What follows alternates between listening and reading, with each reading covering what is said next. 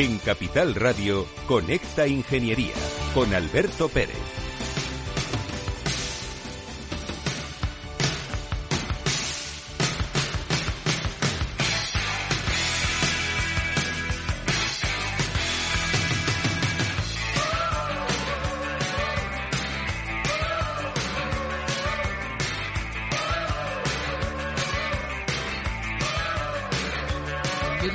Buenos días, España.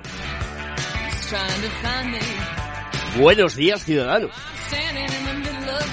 Bienvenidos a Conecta Ingeniería, los reyes de la mañana de los miércoles, aquí en Capital Radio, la 103.2 FM. Síguenos por internet, porque hoy en día la radio digital es lo que mola. La pregunta es, ¿quién ha ganado el debate? Lleva sonando toda la semana, desde el martes, ¿no? ¿Qué fue? Antonio Sousa, ¿fue el martes o el lunes? ¿Qué tal? Pues El lunes. eh, fue el lunes. El lunes. Fue el lunes. Y querían hacer seis más, o cinco más. Fíjate, hubiéramos tenido eh, pues todos los días, eh, porque además el debate se está alargando. Hoy el miércoles siguen hablando los, los medios de comunicación, siguen hablando del debate. ¿Sabes lo que más me preocupa de todo esto? Que el que pierde es el pueblo español. No lo sé, yo Porque creo la que esto- mediocridad es eh, bastante alta. Pero mucho ¿a, a ti te pareció un mal debate?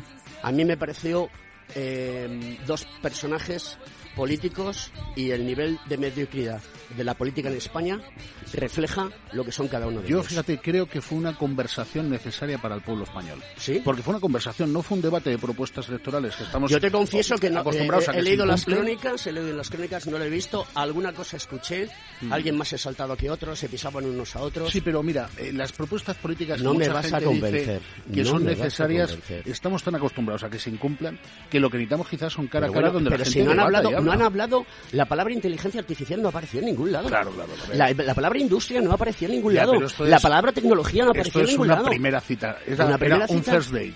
Un first date. ¿Sabes? sí. Primero hay que limar asperezas le- y luego ya le- entramos le, en materia. preguntaron, le, le preguntaron a, Fede- a, a Pedrito, ¿usted tendría una, una segunda cita con Albertito? Y Albertito dijo, Qué le dijo, hubiera estado eso. ¿a que sí, eh? Pedrito, ¿tendrías una segunda cita con Albertito? Oye, y Albertito un diría, le dirían, Albertito, ¿tendrías una segunda cita con Pedrito? Bueno, pues la cita es el día 23. Sí, señor, esa es la A ver cita. qué pasa. Esa es la cita. Que no se olvide nadie. Aquí lo importante no son los políticos ni las ideologías, es nuestro país. Y hoy vamos a hablar de nuestro país. Porque este es uno de los temas de los que se habla poco aquí en Capital Radio. Hay un programa dedicado al mundo de la agricultura. Y hoy hemos traído a un albañil, no, que eres tú, a un agricultor. Queridos amigos, esto es Conecta Ingeniería, programa del Cogetín, los reyes de la mañana de los miércoles. Escuchas Conecta Ingeniería con Alberto Pérez. Según sondeos realizados por colegios profesionales, las licencias registran plazos de tramitación superiores a los 18 meses. Los encuestados afirman tener sentimientos de impotencia por los retrasos inaceptables y gravosos. En eCity, las licencias ya no son un problema. Gestionamos con celeridad tu licencia o declaración responsable de modo presencial o telemático. Te garantizamos trato personalizado, seguridad y solvencia. eCity es una entidad colaboradora urbanística del Ayuntamiento de Madrid con más de 10 años de experiencia. Solicita información, tu EQ de confianza, www.ecity.es.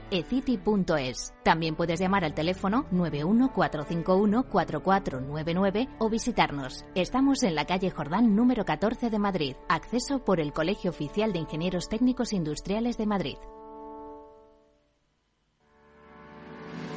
¿Quieres ser empresa colaboradora del Cogitim? Gracias al convenio gratuito tendrás multitud de ventajas para tus empleados aunque no estén colegiados, tales como descuentos en formación presencial y online, acceso a proempleo para que puedas encontrar el perfil que más se adecue a tus necesidades y aparición en nuestras publicaciones y web, entre otras. Hoy más que nunca, colaboremos juntos. Puedes llamarnos al 91 448 2400. Conecta Ingeniería con Alberto Pérez. Buenos días, Alberto. ¿Qué tal estás? Pues mira, esta semana vamos a hablar de la industria logística, que hemos hablado pocas veces de ello, y que además queremos que ya es el momento que empiecen a adaptarse a las nuevas tecnologías para reducir las emisiones de huella de carbono.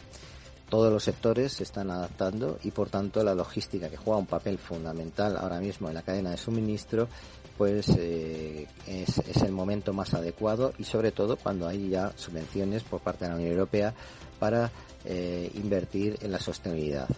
la logística del transporte es eh, fundamental y hay que buscar alternativas para que sea más ecológico, más sostenible, por ejemplo, alcanzando la sostenibilidad 100% en la entrega de la última milla, ampliar, ampliar la red de puntos de conveniencia, optar, por ejemplo, por la movilidad eléctrica y explorar sobre todo pues aquellos combustibles ecológicos que están apareciendo con especial mención al uso del combustible en la aviación sostenible.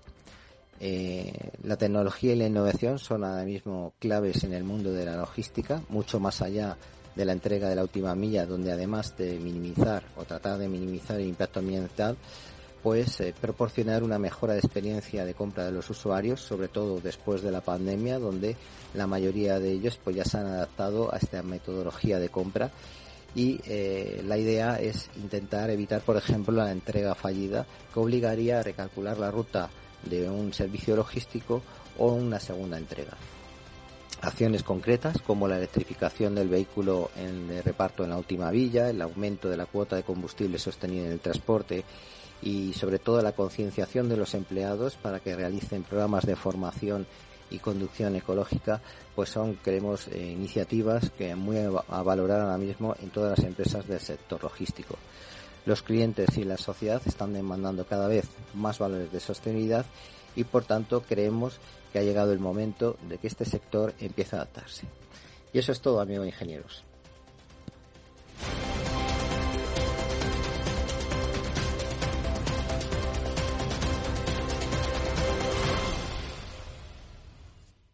Escuchas Conecta Ingeniería con Alberto Pérez.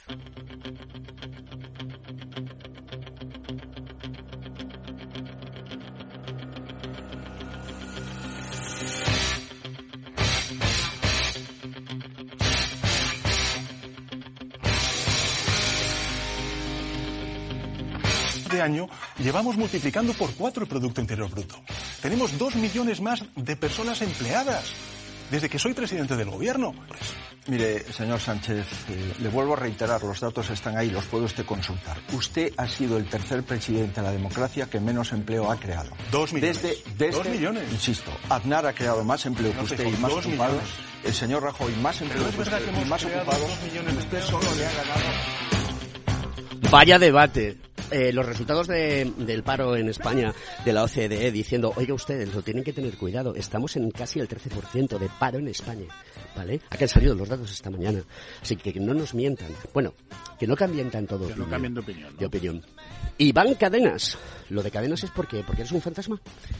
espero, espero que no. Buenos días. Buenos días, Iván. Iván es, eh, a mí me gusta definirlo como un agricultor, porque además de todo, eh, creo que es una palabra preciosa. Sí. Y tiene una empresa, eh, el CEO de esa empresa, eh, que, que es trigo en latín, que se pronuncia como Triticum. Triticum. Y bueno, es ingeniero agrario. Y es un hombre que, que le veis está moreno, tiene, tiene, tiene todo el brazo moreno. Yo lo tengo por la moto, pero él lo tiene porque se pone una gorrita, un sombrero mejor que tiene aquí en sus oficinas y sale a, a ver el campo. Pero ya se está viendo el campo de manera diferente. Ya se está viendo el campo eh, por muchos motivos y razones como un elemento productivo que hay que sacarle rendimiento y cuanta más producción se haga mejor porque eso va en beneficio de todos. Y luego después otra de las cosas que él me ha explicado y que se aprende es que eh, sea el motivo que sea existe un cambio climático y eso está afectando a la agricultura y hay que buscar soluciones digamos cortitas y al pie para, para llevarlo adelante. ¿Cómo os sentís los agricultores en España? En este caso, eh, en la comunidad castellano-leonesa, que es a la que tú perteneces, Renedo, Valladolid. ¿Cómo os sentís? Bueno, pues eh, fuera parte, antes de nada, encantado de, estar aquí con vosotros y, de formar parte de este maravilloso programa. Pues eh, no siendo, como se suele decir, la expresión típica del agricultor, llorón, eh, bueno, pues ahora mismo eh, nos sentimos con una gran responsabilidad. La verdad es que ese es el sentimiento quizá más eh, que más nos pesa porque eh, debido a lo que bien dices del cambio climático, debido a que cada vez es más difícil producir y más costoso, eh, qué duda cabe que en el agricultor está la responsabilidad de, de que fabriquemos el alimento para, para la gente.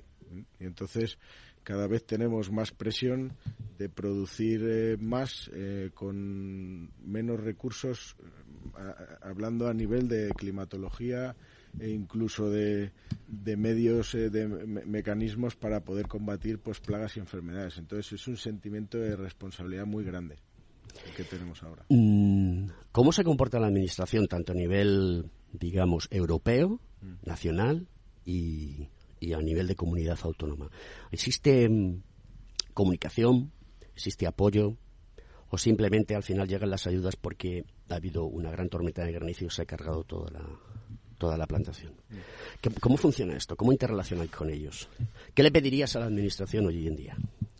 Bueno, a ver, eh, a la Administración yo eh, le pediría que, que quizá bajara un poco más al campo para ver cuál es la realidad de los problemas y cómo y, a la hora de hacer eh, pues quizá distintos reglamentos, normativas o, incluso cuando se hacen modificaciones dentro de la PAC. Este año ha sido. ¿Qué es la PAC? Una, que nuestros, eh, nuestros eh, oyentes. La PAC es la política agraria común y entonces la PAC lo que hace es destinar un dinero, ¿vale? En función a, a unos condicionantes que tenemos que cumplir el agricultor. Eh, lo que pasa que esos condicionantes, pues a veces son muy difíciles de cumplir o incluso ya no difíciles, sino imposibles. Entonces, creo que tiene que estar más consensuado eh, eh, con la parte que realmente sabe de la agricultura. Es decir, no, no puede decidir alguien cómo, cómo se deben de hacer las cosas si no sabe eh, las consecuencias que pueden tener o la dificultad para llevarlas a cabo. Y eso es un poco lo que, lo que, se, lo que se puede pedir. Luego, a, nivel de interactuaciones, pues bueno, dentro de lo que es nuestra comunidad autónoma, eh, tenemos a gente dentro de la administración muy preparada, la verdad, para dentro de la Consejería de Agricultura y, demás, que, que saben de cuáles son los problemas y, luego ahí pues bueno pues sabemos todos que hay eh, mucha distancia entre lo que es el gobierno central con las propias comunidades autónomas dentro de la administración. Entonces sí que es cierto que es difícil compaginar todo eso. Y eso claro lo sufrís vosotros que sois los más los perjudicados. Sí al final lo sufre el agricultor pero bueno no solo el agricultor es que al final estabais hablando al principio del programa de inflación y y eh, inflación subyacente y, todas las consecuencias que tiene el campo al final van traducidas al precio y al consumidor. O sea, al final un problema de el agricultor, eh, queramos o no, va traducido al consumidor final. Mm, ¿Qué necesita el campo hoy en día? Yo llevo siguiendo el campo bastante tiempo, cinco años. Tenemos amigos comunes que tú bien conoces, que, que llevan mucho tiempo dedicado a esto. Hablo mucho con ellos porque es un tema que me interesa mucho desde el punto de vista tecnológico. Está en algunos proyectos viendo la posibilidad de digitalizar lo analógico que hay hoy en día. ¿Qué necesita el campo? El agricultor hoy en día, que tiene una tierra y que planta garbanzos o lentejas o coliflores o berenjenas. ¿Qué necesita? Porque vivimos en un país donde no hay latifundios, hay minifundios. Y eso, digamos que la atomización complica más la, la capacidad de, de, llegar realmente a la base del problema. Bueno, a ver, lo que necesita el agricultor es ser rentable en su explotación. Eso es la premisa fundamental. Eh, y hoy en día eh, es muy necesario eh, esa parte que tú comentas de digitalizar el campo. al final hemos llegado a un punto en el que la superficie cultivable que hay es la que hay. cada vez somos más personas viviendo en, el mundo, a nivel mundial, y por lo tanto necesitamos ser eh, mucho más eficientes y mucho más eficaces. Tenemos, necesitamos producir más eh, y además con más restricciones, porque las agendas, por ejemplo, que se, que se que se, que se ponen como objetivo, eh, por ejemplo, desde Europa, como es la, gente, la Agenda 2030, pues lo que está intentando es que seamos más sostenibles también a la hora de producir. Entonces, eso si no es a través de una digitalización agrícola es muy complicado. Es muy complicado. Tenemos que ser eh, mucho más eficientes con el riego, tenemos que ser mucho más eficientes con la semilla, tenemos que ser mucho más eficientes eh, con el abonado. Es decir, para todo eso es necesario que existan sensores y, para todo eso es como decía Lord Kelvin y un amigo mío, todo aquello que no se puede eh, medir no se puede mejorar. De acuerdo. Eh, hay hay que llenar de sensores, pero claro, Necesitamos datos. datos. Pero para que los datos se puedan recoger, tiene que haber comunicaciones. Correcto. Y tiene que haber comunicaciones de las que hoy en día hay, como es el 5G puro, que ya se están empezando a hacer los despliegues. Correcto. Eh, ¿Crees que va a llegar rápidamente al campo eh, el despliegue de 5G?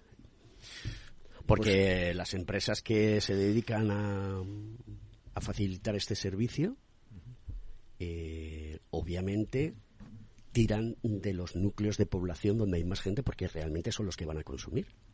Pero en una serranía o en un, en un campo de lechugas de, donde- de- de no sé dónde, un campo de lentejas, pues a lo mejor no hay esa población y tiras de ahí. Bueno, esto, esto, esto ahí la administración también tiene, tiene que entrar. O sea, es que yo creo que, mm, y te pregunto porque me apasiona el tema, y decir, oye, mm, me caché en la mar, ¿no? ¿Por qué no voy a llevar yo comunicaciones 5G eh, a- al campo con mis small cells para que esos datos que tú necesitas para ser más productivo y más económico a la hora de poner el producto en el mercado y que todos nos beneficiemos, ¿no? Esto, esto es así de claro, de necesario. No, es necesario 100%. eh, Es más, yo puedo poner un ejemplo y eh, creo que, que contesta la pregunta de si va a llegar o no va a llegar. Pues supongo que sí, pero esperemos que pronto. Porque, por ejemplo, hay zonas eh, cultivables a la cual no llega la cobertura móvil. Por lo tanto, si vas a hacer un tratamiento con una tecnología nueva, llámese dron, GPS o tal, tienes verdaderas dificultades hoy en día para poderlo hacer. Antonio Sousa que mm, está pensando, ¿no? Eh, y lleva aproximadamente 12, 13 minutos, 14 minutos sin decir una palabra.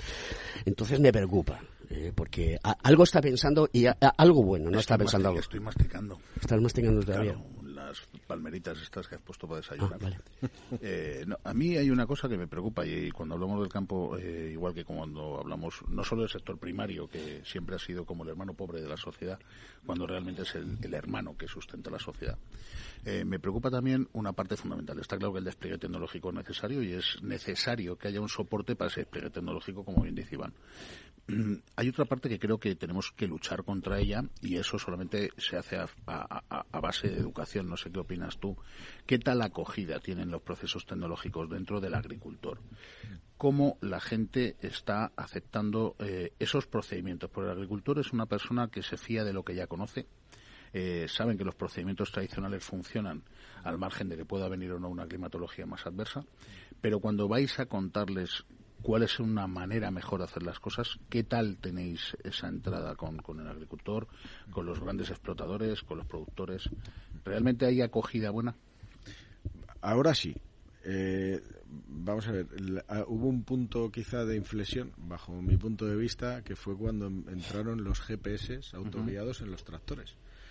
Porque claro, eh, el agricultor es muy escéptico en cosas que, incluso los que somos de, de generaciones más, más jóvenes y hemos tenido una formación distinta, eh, eh, no, no, eh, también nos cuesta creer. Es de- es decir, yo recuerdo que a mí me contaba mi suegro, que es agricultor de toda la vida, que cuando eh, salió el primer tractor con inversor, que no había que pisar el embrague, el agricultor pensaba que, joder, iba a tener avería de embrague todos los días. Y ahora no- tenemos incluso tractores que vas con, vas con autopower y no utilizan los pies.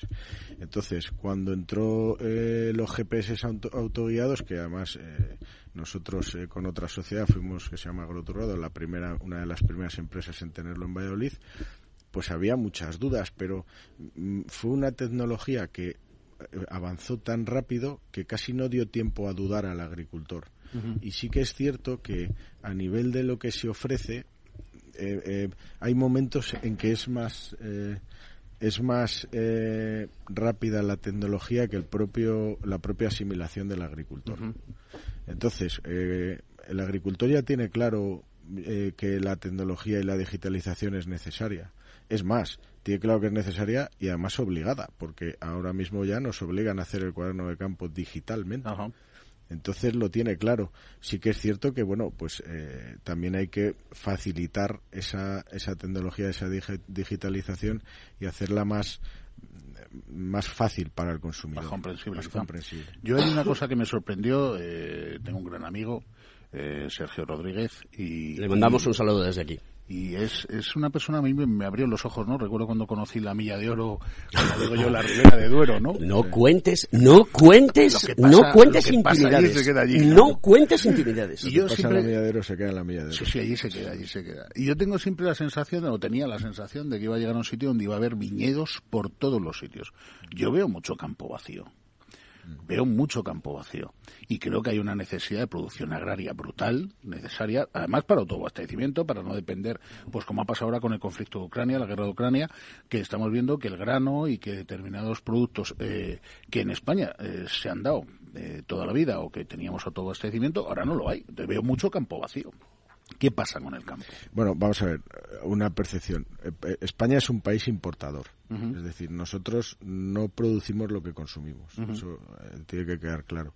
¿Pero por qué? Eh, bueno, pues mm, porque, porque tenemos una climatología quizá más extrema, ¿vale? y, y, porque... Y no, tenemos, no podemos tener varias cosechas al año. Exactamente, y porque bueno, también dependemos mucho de, del, cielo, por ejemplo, a nivel del cereal, porque el granero que nuestro está en Castilla y León. Y Castilla y León, pues hombre, la climatología es mucho más adversa que, por ejemplo, eh, pueda ser Francia. ¿Y, Ucrania? Ucrania, que es el, granero del mundo, por decirlo de alguna manera. Ucrania tiene una, una climatología completamente distinta y un terreno completamente diferente. Es decir, eh, son más productivos ya simplemente por la localización. Eso no significa, aparte de que tienen más extensión, eso no significa que nosotros no seamos, quizás, yo he viajado mucho a nivel eh, profesional, eh, por Europa y fuera de Europa, somos muy profesionales y cogemos mucha cosecha para nuestras limitaciones.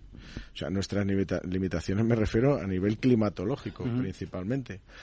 Eh, pero, eso, eso, por, perdona, eso por, un lado. Pero ah, en lo que me decías de que hay mucho campo eh, vacío, entre comillas, es que no es vacío. Es decir, de hecho se cultiva, bajo mi punto de vista, más campo del que se debiera, porque se cultivan zonas que no deberían de ser cultivables, que deberían de estar de pinar, o que deberían de estar de, yo qué sé, de encinas, pero se cultivan zonas que para mí no se tendrían que cultivar con cultivos, por ejemplo, como centeno híbrido o demás, que son cultivos que para tierras ligeras. No, creo que todos se tenga que cultivar. Ahora bien, eh, hay campos vacíos también, pues porque ha habido momentos en los que se ha primado con subvenciones por no producir.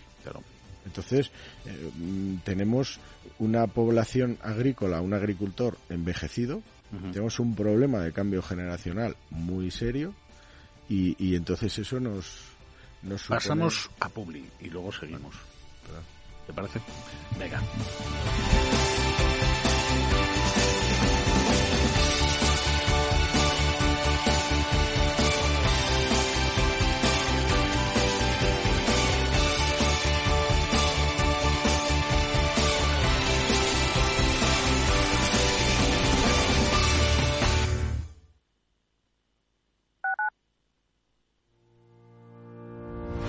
Los miércoles a la una de la tarde en Capital Radio, Gestión del Talento.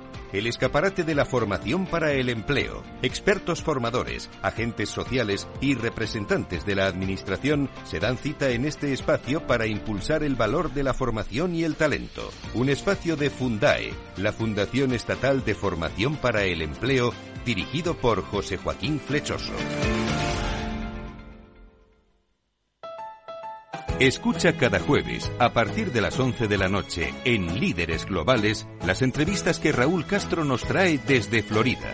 Personas inspiradoras de habla hispana que han destacado en sus actividades más allá de nuestras fronteras y que nos dejan sus enseñanzas y aprendizajes desde el punto de vista más personal.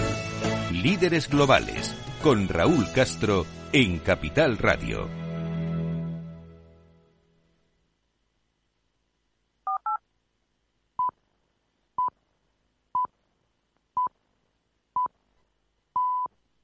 Empezaremos con el test de Rorschach. Dígame, ¿qué ve en esta figura? Una casa frente al mar, los estudios del pequeño en Londres, la reforma de la cocina y la boda de mi niña. ¿Ve todo eso en esta mancha? En Renta 4 Banco sabemos que hay cosas que no te puedes quitar de la cabeza. Por eso hemos creado nuestro planificador financiero familiar, un servicio gratuito que te ayuda a planificar tus necesidades financieras futuras y actuales para que no tengas que preocuparte de nada. Entra en r4.com y descúbrelo. Renta 4 Banco. ¿Quieres más?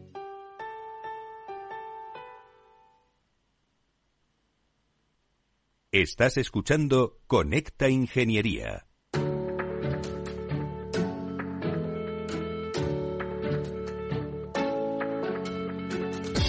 Buenos días, Don Alberto, ¿qué tal? ¿Cómo estamos? Eh, bueno, pasando estos calorcitos, pero pronto, pronto se irán, seguro. Eh, ya sé por qué, querido Alberto, el señor Sánchez no va a tu programa.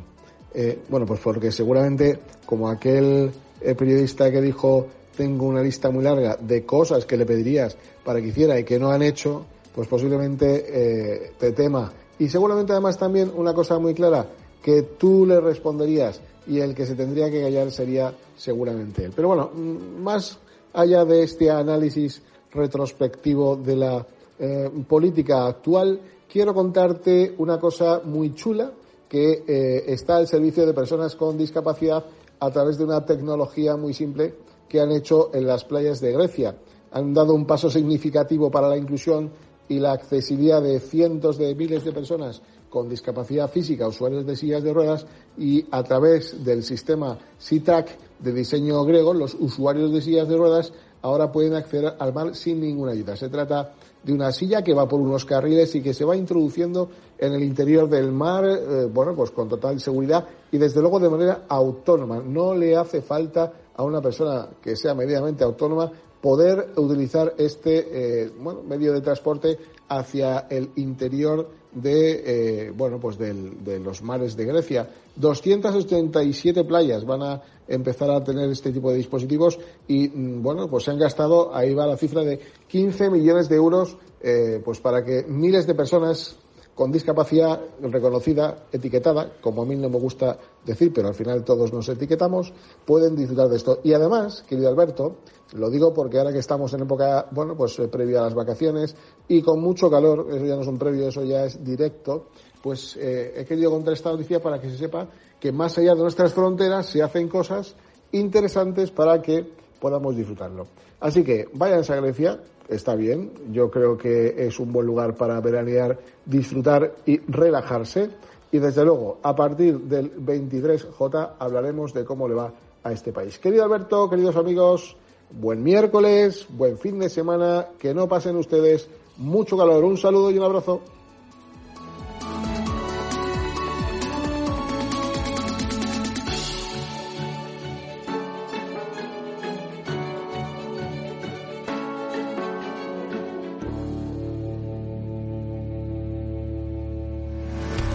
¿Estás colegiado en el Cogitim? ¿Piensas que por Novisar no necesitas la colegiación? El colegio es tu mejor aliado. Siempre estará en tu desarrollo profesional, ofreciéndote servicios como asesoramiento técnico, legal, laboral y fiscal, además de numerosas herramientas competitivas como formación presencial y online, acreditación de PC Ingenieros, software técnico, networking y otras muchas. Porque creemos que trabajando juntos podemos construir una sociedad mejor. Colégiate. Más información en www.cogitim.es. Conecta Ingeniería con Alberto Pérez.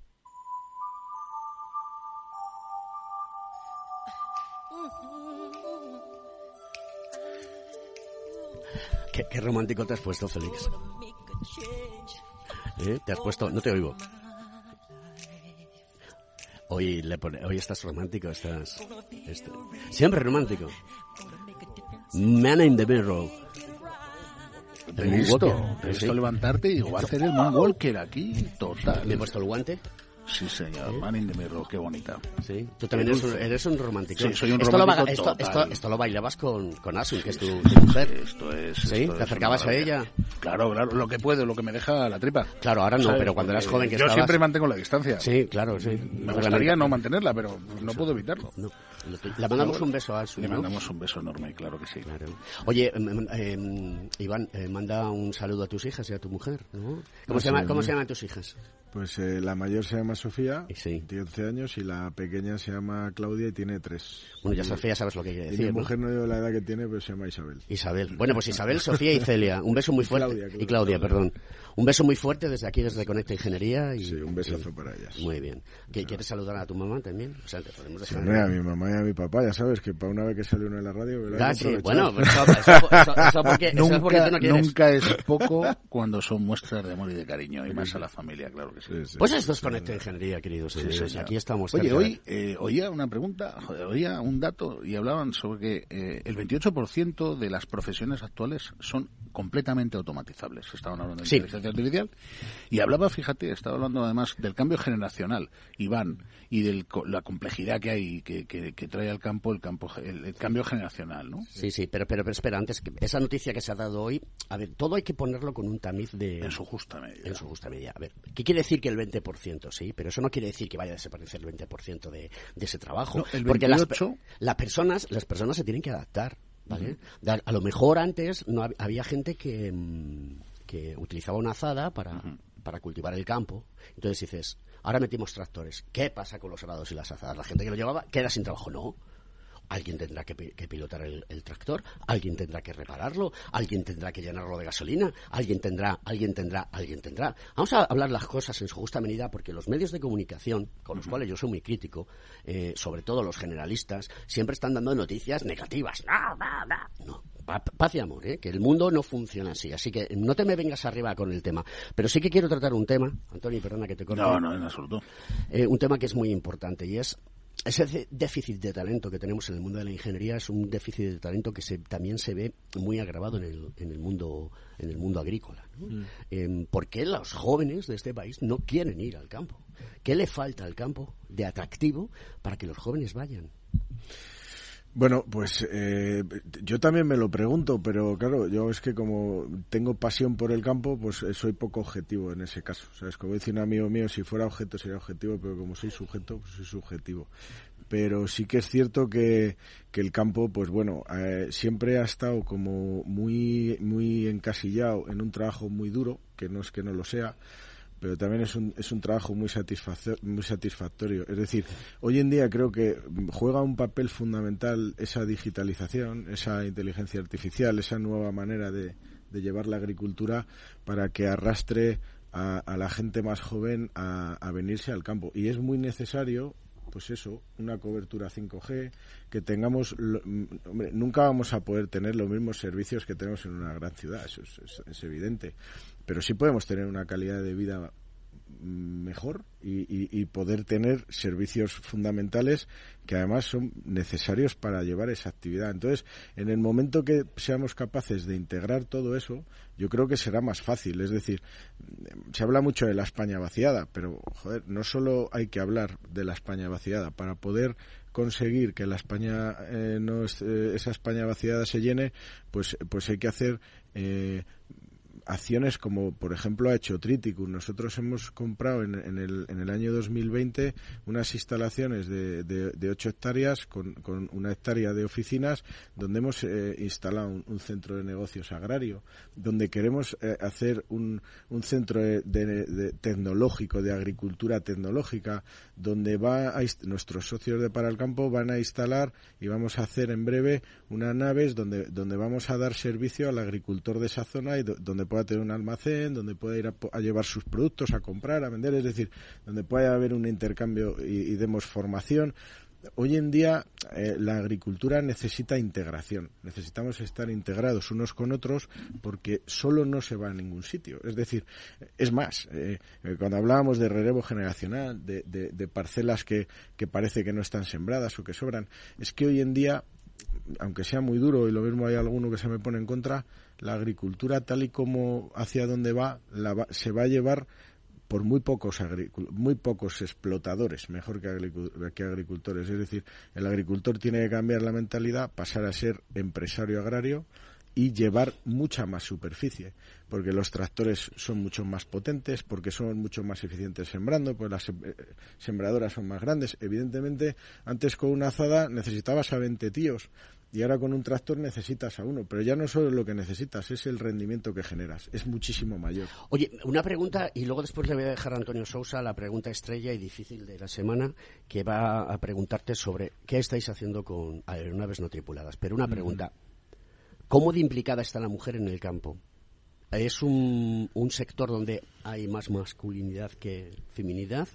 Em, y, si hay realmente mujeres agricultoras que realmente viven el campo de, manera intensa. Las hay. Por desgracia, menos que hombres, es evidente, no muchas. Y además, las que hay, no solo en agricultura, sino también en ganadería, que es la agricultura y la ganadería tiene que estar siempre íntimamente relacionado, son muy profesionales, son muy, muy, muy trabajadoras, son muy innovadoras y es quizá una pieza clave y fundamental para que la digitalización en el campo y la tecnología en el campo avanzara más rápido. Son mm, mm, quizá tienen un poco más la mente abierta en ese sentido. Sí que es cierto que a nivel técnico, a nivel de ingeniería, de, ingenieras técnicas agrícolas, yo creo que la balanza se va equilibrando poco a poco.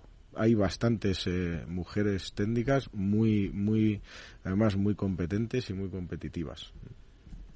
Yo quería hacerte una pregunta antes de la de los drones y es ¿Qué eh, migración está sufriendo el campo, sobre todo en la zona de Castilla y León, entre eh, secano, regadío?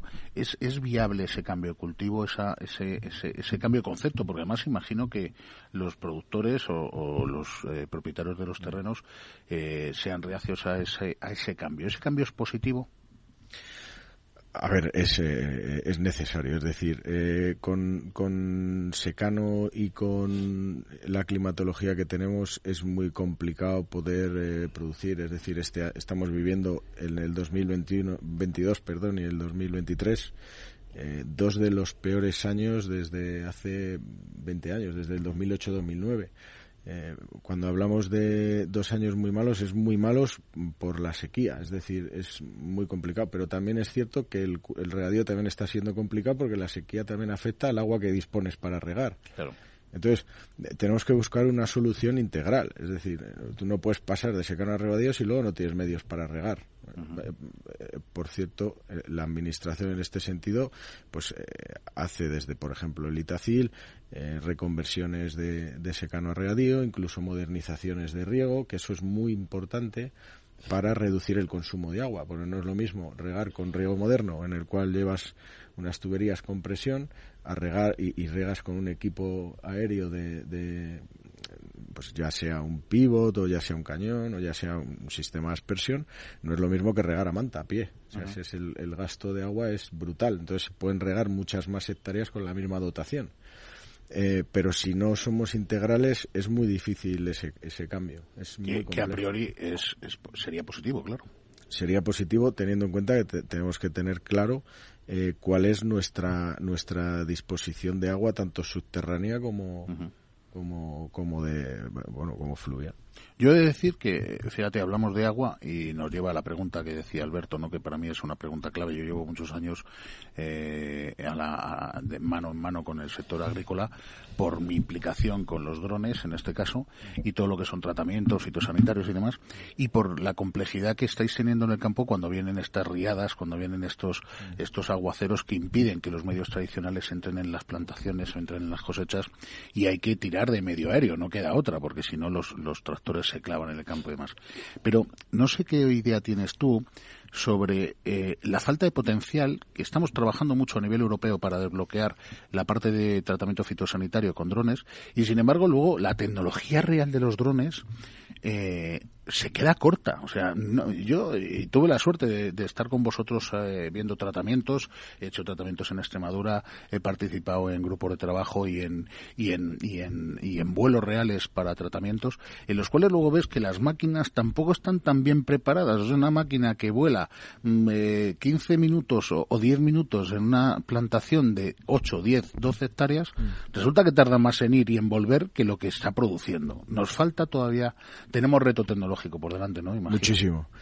Muchísimo. Hay, hay una cosa que es evidente y es que el sistema de aplicación de productos eh, a través de los drones es fantástico. O sea, eh, no tener que pisar el cultivo, eh, sobre todo hablando ahora de cultivos de alto valor añadido, incluso cultivos de regadío, es fundamental. eh, porque, insisto, nos hace mucho más eficientes. Es decir, en un cultivo de regadío, yo si quiero aplicar un tratamiento con el tractor, tengo que dejar de regar para que el terreno esté adecuado, pu- pueda entrar y pisar.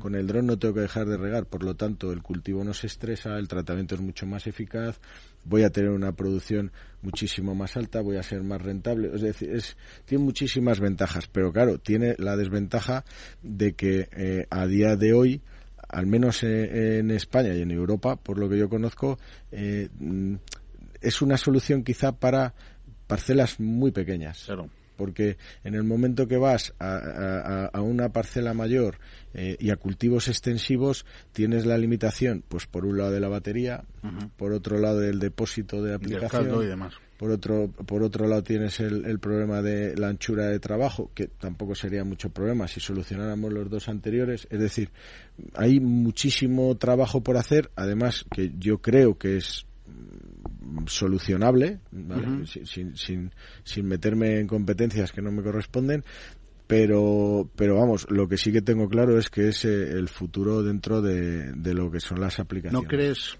que nos está faltando eh, un punto de colaboración entre el campo y la tecnología para desarrollar máquinas? Porque lo más curioso es que la mayoría de las máquinas que se utilizan en la agricultura vienen de Asia, vienen de China, donde los cultivos son eh, auténticos latifundios, no minifundios como tenemos aquí, y donde ese problema se acentúa. O sea, si nosotros en 8 hectáreas o 10 hectáreas tenemos un problema porque el desplazamiento al punto de arranque eh, se come el tiempo de aplicación, pues fíjate cuando hablamos de, de campos como en Argentina, en Chile, en Ecuador o, o- o en China, ¿no?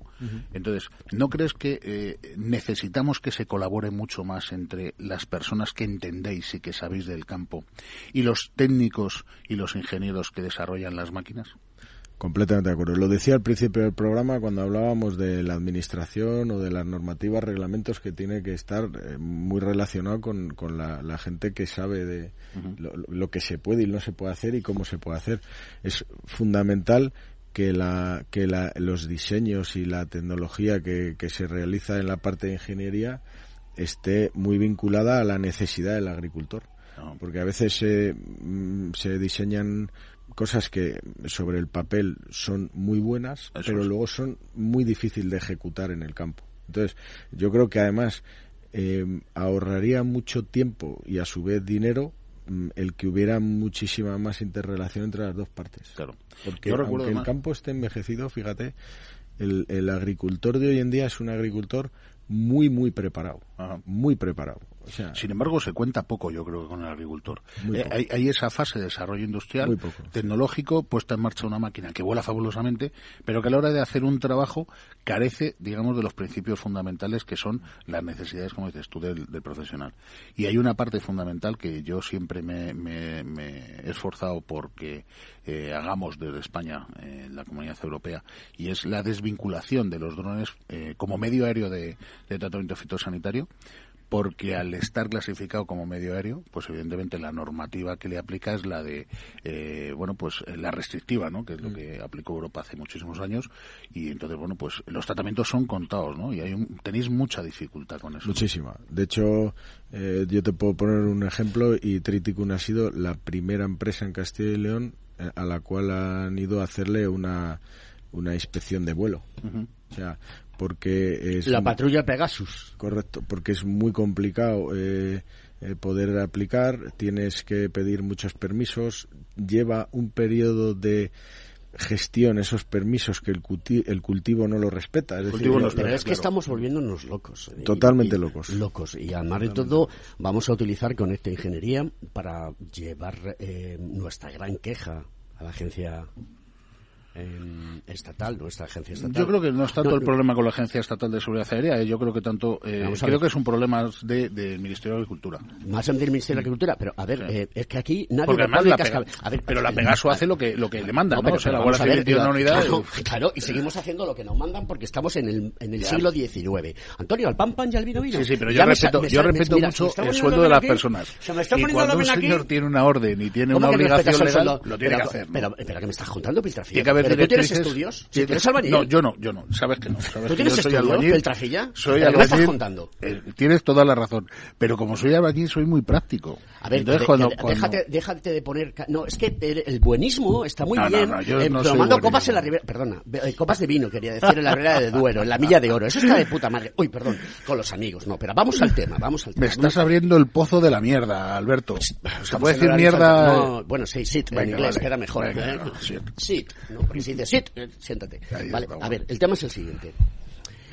Eh, ¿Me quieres explicar cuál es el peligro tan grande que hay en aplicar con una aeronave no tripulada eh, que tiene unos, unos sistemas de ayuda al pilotaje brutalmente grandes que se pueden hacer, que, que no vuela a más de 120 metros de altura y de hecho, corrígeme si me equivoco, porque tú y yo estuvimos viendo todo esto hace unas semanas, eh, estamos hablando de metro y medio. Del cultivo. Eh, en el cultivo va entre 2,8 y 3 metros y como mucho el vuelo de vuelta a la recarga. Si tú aplicamos la matriz severidad del daño por, por Probabilidad. probabilidad, eh, la- luego después puedes disfrazar con el SORA todo lo que tú quieras y puedes aumentarlo más o menos, pero la realidad es que si el dron se cae, se cae en el Suelo. cultivo.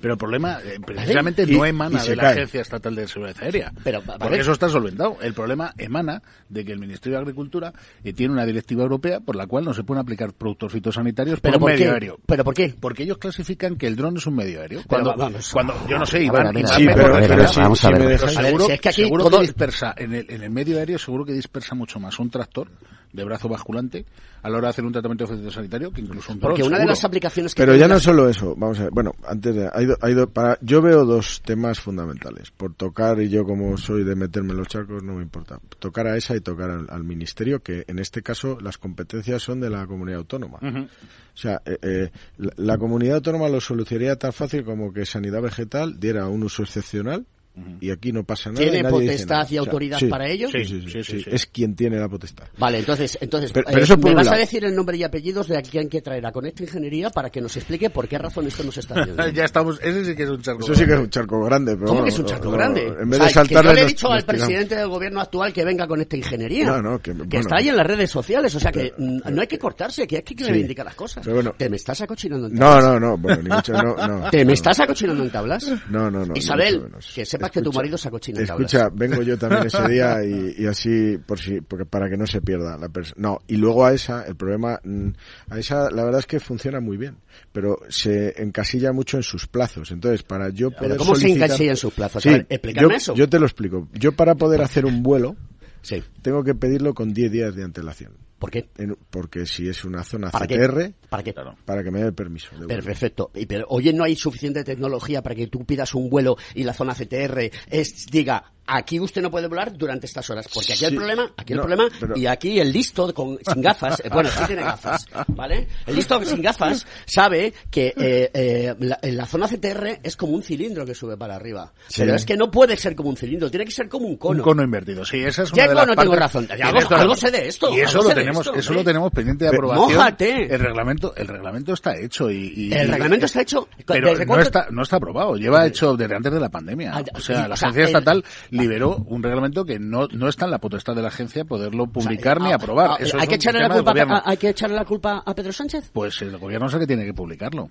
Y una de las partes importantes es el no cambio quiere- de zonificación. Por eso no quiere venir a inter- Ahí está, claro. Tú no haces nada más que llamarle. Sí, sí, sí, ya lo decía Fon antes, que, que ¿Y le es voy a decir curioso? la verdad del barquero. Lo que pasa es que eso es la solución, pero el problema de ahora, que es lo que yo decía, es que eh, si Pero yo ¿cómo, en tengo el, que siglo, cómo en 10 el siglo XXI, cómo en el siglo XXI, con la tecnología que tenemos, eh, mm, esto no es inmediato? Porque estamos hablando de un sector que es el sector primario.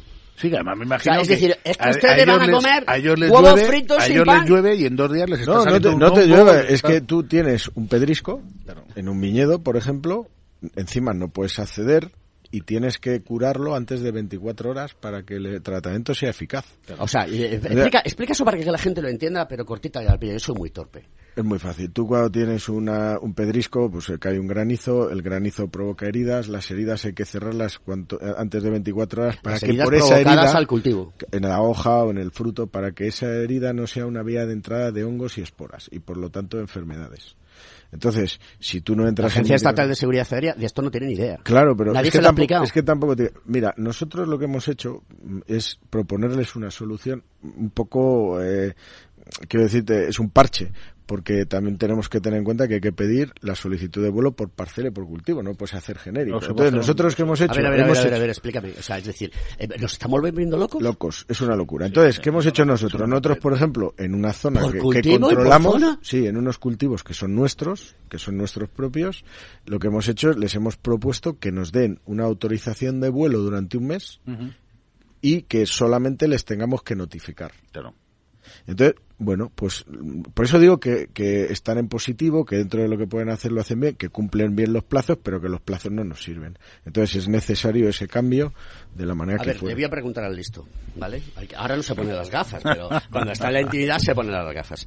A ver, listo, porque eres un listo. Y aquí- te voy a contar. Pues sabes que invento sobre la marcha, ¿sabes? O sea... Tú, es eh, escúchame, Ángel, que te ha puesto un color de, de, de reloj naranja y... y Porque llama- me pega con el moreno. Te da envidia mi moreno.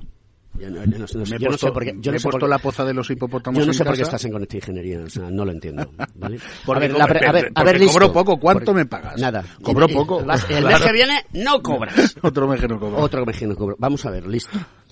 Eh, eh, la cuestión es la siguiente. Mm, ¿Por qué ocurren estas cosas si son tan sencillas de solucionar?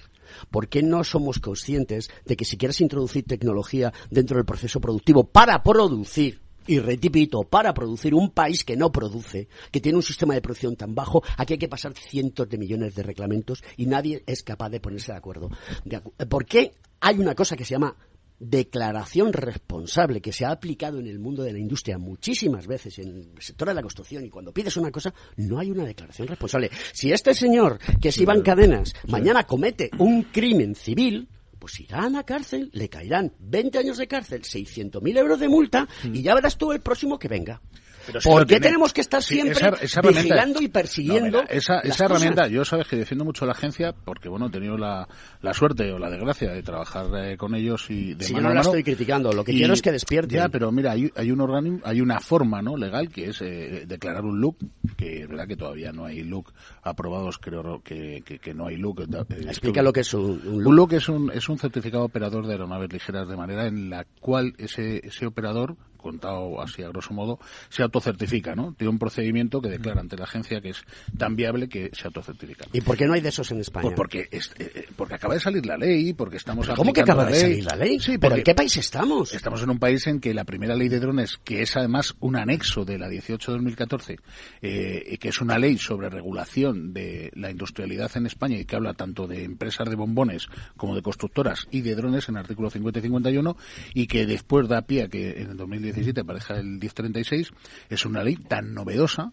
que los reglamentos de ejecución europea, que el 945 y el 947, son de hace dos días. O sea, estamos hablando que es una norma que de no haber drones en cinco o seis años, los drones están copando el mercado. Entonces, hay que regular porque es espacio aéreo. Y no queda otra, o sea, por seguridad. Pero, yo entiendo está- que, mira, sí, yo sí, he pero- volado, ¿sabes que eh, Sí, tú has volado, tú has volado hasta en Villanubla, ver, tú has volado hasta en una. Claro, es Eso ya lo sé. Villanubla, Pobre Villanubla tiene un aeropuerto, es el aeropuerto de Valladolid. Y entonces Valladolid tiene un problema, porque Madrid es entendible que tiene un aeropuerto como Barajas tan grande y con tanto, con tanto follón, que da muchos problemas. Pero Villanubla, que es un aeropuerto relativamente pequeño, no debería dar esos problemas. Pero hay una condición general que es la que hace que se regule todo. Que luego habrá que ir particularizando, cierto. Que ese proceso es lento y que se demanda que los profesionales pongan sobre la mesa las necesidades, también. Yo creo que estamos en la vía, pero como dice Iván, la cosa va lenta. Y hace falta comprensión por parte de la administración pública, sobre todo, pues, y yo colaboro, me apruebo y defiendo a la unidad Pegaso de Guardia Civil porque hacen su trabajo y lo hacen bien, habrá como todo en botica, pero eh, tienen una orden que es inspeccionar y vigilar. Tú, que tienes contactos en todos los lados, eh, tienes que traer a la directora general de la, de la Agencia de Seguridad Aérea para que podamos hablar con ella y le planteemos los problemas que tiene la gente para operar y cómo estamos perdiendo el tren de la producción. Nos, estamos, nos tenemos que marchar.